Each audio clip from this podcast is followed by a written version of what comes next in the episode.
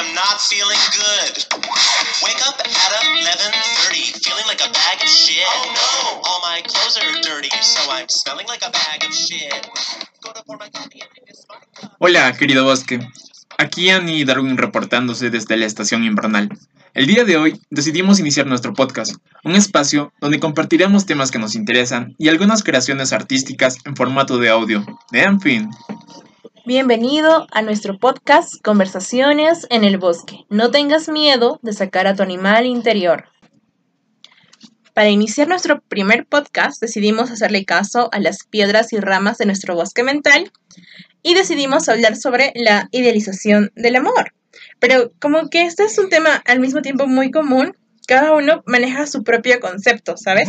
Entonces, para poner una línea base, voy a citar a Freud, que nos dice que la idealización es un proceso donde se envuelve un objeto o persona y se le engrandece o se le realza psíquicamente. Entonces, ¿esto qué quiere decir? Que si, digamos, tú conoces a Juanito y tú sabes que Juanito es una persona y pues tiene defectos, tu cerebro lo puede inhibir y puede no fijarse en esas cosas o por el mismo hecho de que todavía no lo conoces bien, lo realzas y piensas de que pues es la perfección y tiene muchos atributos y tiene muchas actitudes y hasta le puedes dar poderes porque todavía no lo conoces bien. vaya, y, supongo que sí hay casos donde hasta uno le puede atribuir poderes, cada uno tendrá su propia experiencia. Pero ya pasando de este concepto de Freud, me gustaría hablar un poco acerca del, contexto, ¿no? De la situación en la cual se da que una persona llega a idealizar a otra.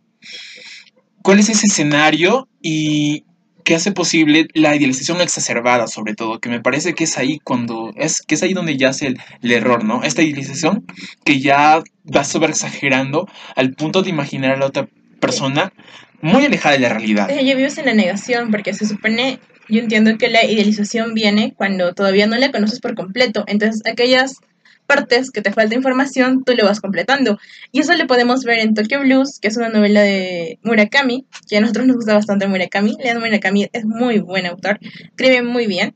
Este, y bueno, en este libro habla de Watanabe, que realmente, aun cuando su amigo, porque bueno, se enamora de la enamorada de su mejor amigo, que bueno, se suicida, y aun cuando ellos los tres salían, este, como que Watanabe nunca socializaba realmente con Naoko, ¿sabes?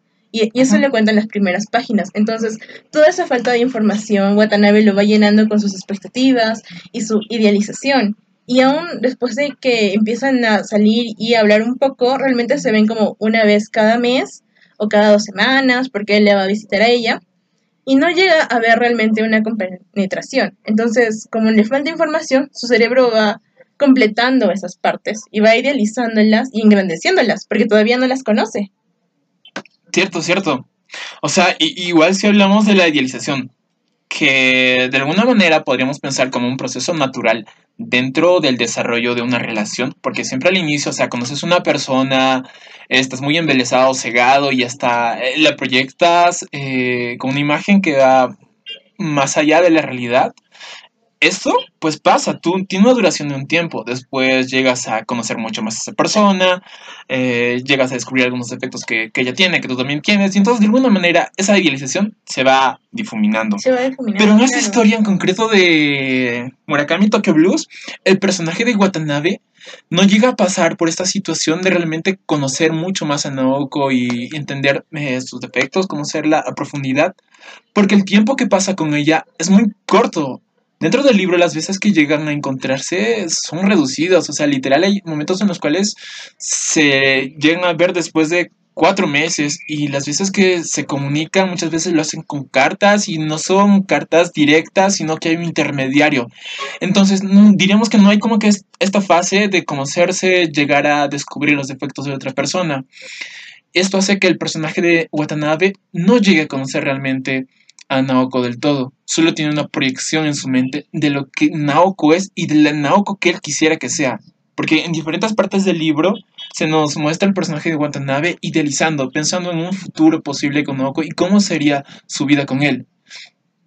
No sé si quieres aportar algo. Sí, pero, o sea, y en la misma novela te da el contraste con Midori, porque Midori es otra chica que llega a conocer a Watanabe, Mm. pero con ella sí pasa bastante tiempo, como que sí como viviría su día a día, porque salen hasta casi diario, ¿no? Entonces es muy distinto su relación con Naoko y su relación con Midori. En Midori la idealización pues pasó a segundo plano, o sea, llegó, se hizo y ya, se rompió, porque ya le conoció hasta con defectos, creo la primera vez que salen, ya le ve como que no le agrada mucho, pero al mismo tiempo sí. Entonces, ya no hay tanta idealización de esa parte porque ya está conviviendo con ella y es una conversación muy este verdadera, ¿no? Entonces, es muy genial este libro porque sin querer, y ese obviamente no es el objetivo del libro, pero te va mostrando ese con- contraste que existe. Sí, vaya, me hiciste recordar el personaje de Midori que también es, es- es importante. Porque. Eh, sí es cierto, ¿no? Esta parte de mostrar a los personajes más allá de la imagen física, el personaje la trabaja en Midori. O sea, Midori es el personaje en el cual el autor te va escribiendo mucho más de las cualidades físicas, pues las cualidades internas. Malas o buenas, pero te las va describiendo. Y de hecho eso, para mí, a mí, o sea, personalmente, pero poniéndome como que en la situación de, de Watanabe, a mí se me hacía más interesante el personaje de, eh, de Midori, porque igual te la colocaba con sus defectos, virtudes, y eso también le hacía ver una persona más, Más real. más real, más, más sincera, más natural. En cambio, en, en Naoko realmente nunca se llega a conocer como que la personalidad de, de Naoko, no hay como que eh, ese descubrimiento de las intenciones, las motivaciones que tiene. Siempre está como que entre ese límite de, mm, de tener un personaje como es que es impredecible, indescifrable, y eso también puede ser para algunas personas emocionante, ¿no? Pero bueno, eh, tomando como referencia otro libro, en concreto un manga, en este caso hablaríamos de Oyasumi Pum Pum, tiene una historia muy parecida a la de Watanabe. Tenemos a un personaje principal, que es Oyasumi Pum Pum, y un personaje femenino que sería Aiko. Ambos llegan a conocerse de pequeñitos, ¿no? De pequeñitos llegan a compartir cosas que para ellos para el resto podría parecer algo muy significati- insignificativo, Muy muy, bizarro. muy banal. O sea, llegan literal de pequeñitos a darse un beso y hacerse una promesa de algún día poder subir al monte Fuji. Y después, por razones externas, llegan a separarse. Aiko se va a vivir a otro pueblo y deja al personaje de Pum Pum.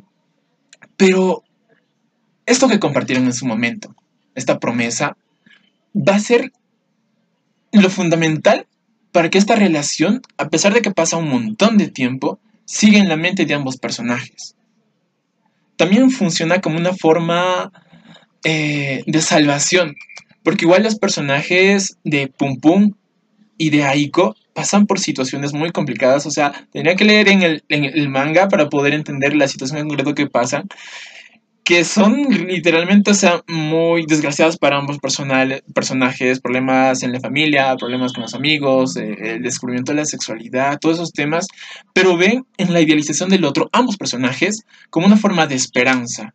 Como que esta situación está muy difícil, pero sé que cuando me vuelva a encontrar con esa persona, va a ser como que todo va a ser felicidad, se van a arreglar mis problemas. Claro, es muy interesante porque en esta parte ya no solo se va idealizando a la otra persona, sino se va idealizando, como dices, ¿no? ¿Cómo sería su relación?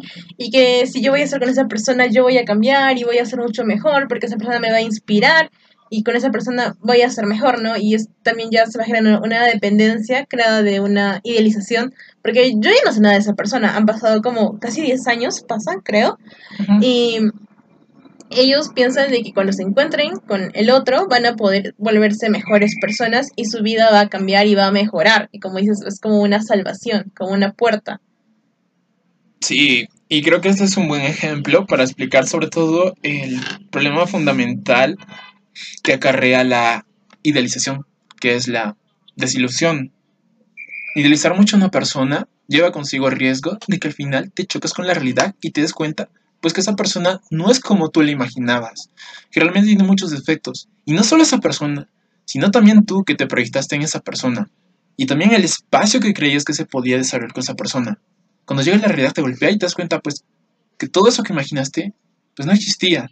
Y esto se desarrolla mucho en Oyasumi Pum Pum. Ambos personajes llegan a idealizar mucho al otro personaje y ven el uno, ambos, una esperanza. Pero ya cuando llegan a conocerse, se dan cuenta de lo lamentable que fue su vida, de lo de lo negativo que fue pensar la otra persona de manera idealizada y cuando se topan, se llegan a conocer, porque al final del manga llegan a conocerse, llegan a eh, compartir muchas cosas, pues se dan cuenta que ambos personajes habían idealizado demasiado el otro.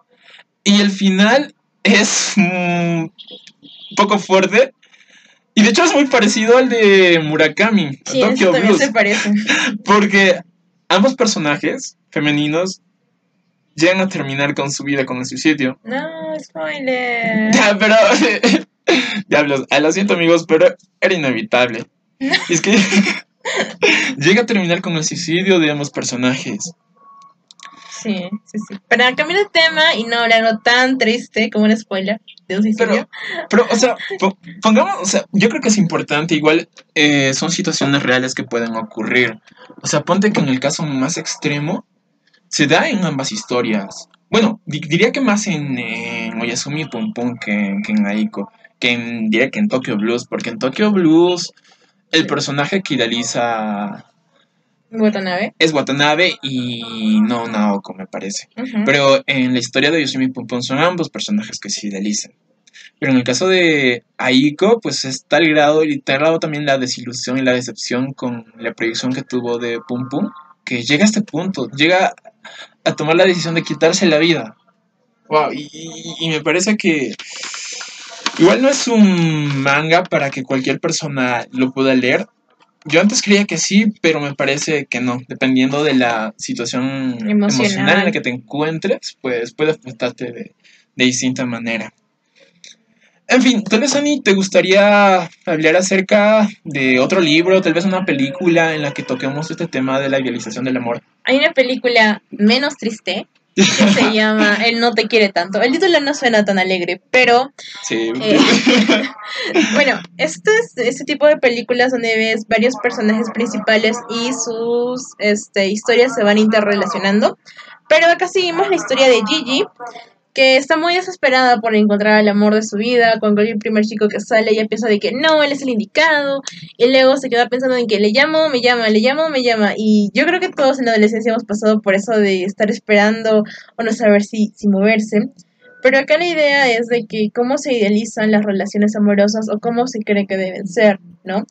Y al final Gigi tiene que darse cuenta de que pues mm, a veces las cosas no son siempre como las pensamos, tienes que chocarte con la realidad y ver que esa persona tiene defectos para seguir avanzando, porque si no ninguno de los dos va a madurar. Es una película que dura aproximadamente dos horas, es muy entretenida, yo se las recomiendo, Em, pero sí, y creo que también sería ya momento de, eh, bueno, hablar nuestras experiencias personales, ¿no? Yo creo que la mayoría de personas siempre ha estado de que, ay, ¿cómo será cuando agarre la mano a alguien o agarre la mano a esa persona que me gusta? ¿O cómo será el primer beso, ¿no? Con esa persona que me gusta tanto. Yo la verdad, cuando salí por primera vez con un chico, cuando estaba haciendo tenis de mesa todavía y tenía que 13, 14 años, fue la primera vez que le agarré la mano a alguien y, y te juro de que sí sentí como maripositas y fue como, ah, por Dios, ah, por Dios, ah, por Dios, ah, por Dios. Pero saben, después el chico terminó siendo un imbécil. o sea, no pasó ni media hora y se comportó súper horrible con otra persona y yo me quedé así como, no, no, no, no, no, no, y, y desapareció esa sensación. Y luego dije, nunca más voy a volver a sentir esto. Porque no como diciendo, ay, qué horror, pero era como, Dios mío, lo cortó, ¿no? Porque yo no quería que se cortara esa sensación pero las cosas que pasaron hicieron que se cortara. Igual el primer vez así me recuerdo que estaba muy nerviosa y súper emocionada, súper ilusionada, pero ahora como que ya no es tanto, es que es que aquello que desconocemos o todavía no hemos interactuado se nos hace como mucho más emocionante y lo idealizamos y a veces pensamos que es una súper y gran sensación, pero ya conocer algo cotidi- cotidiano pierde su encanto y eso es parte de madurar porque te das cuenta que hay cosas mucho más este, importantes que simplemente la idealización de cosas que tú creías en ese momento, ¿no? Y creo que eso es muy importante porque como hablabas hace rato, llegamos en un proceso del enamoramiento a la desilusión. Cuando te das cuenta de que esa persona es humana y tiene defectos. Y también depende del nivel de defectos que tenga. No es igual que sea una persona que sea distraída a que te engañe con otra. ¿no? Esos son defectos muy distintos. Pero yo creo que ahí está la parte de idealización cuando te puede ayudar un poco a equilibrar y decir qué realidad quieres vivir y qué realidad no quieres vivir. Que alguien sea distraído no le hace una mala persona y ni tampoco es algo como que condenable realmente. Pero hay otras cosas que sí. ¿No? Entonces yo creo que la idealización es un proceso que te ayuda a madurar y te da cierta idea de lo que puede pasar con aquello que todavía no has tenido interacción. Mm, No sé si como tal la idealización sea un proceso que te ayude a madurar.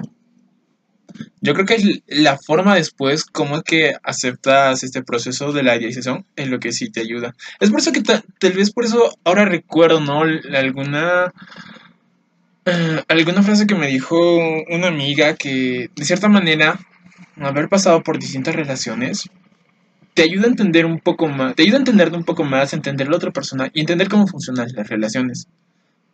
Puesto que, ponte que tuviste solo una relación, ¿no? El haber tenido solo una relación con una persona, tienes solo una idea, un paradigma de cómo es que funciona un amor. En cambio, si ya pasas por muchas más relaciones, ya tienes diferentes formas de contrastar cómo es que es una relación. Podrás observar elementos que te parecían positivos de uno y pues supongo que también negativos, ¿no? Entonces este proceso de idealización, mm, por el mismo hecho de pasar por más relaciones, yo creo que según vas teniendo más relaciones, contrastando más gente, pues con el tiempo llega a difuminarse en cierta manera. Por eso supongo que la primera vez es la vez que pues, duele más cuando una relación termina, ¿no? Es mucho más difícil desprenderse de esta idealización que uno tenía de la otra persona, de la relación en general.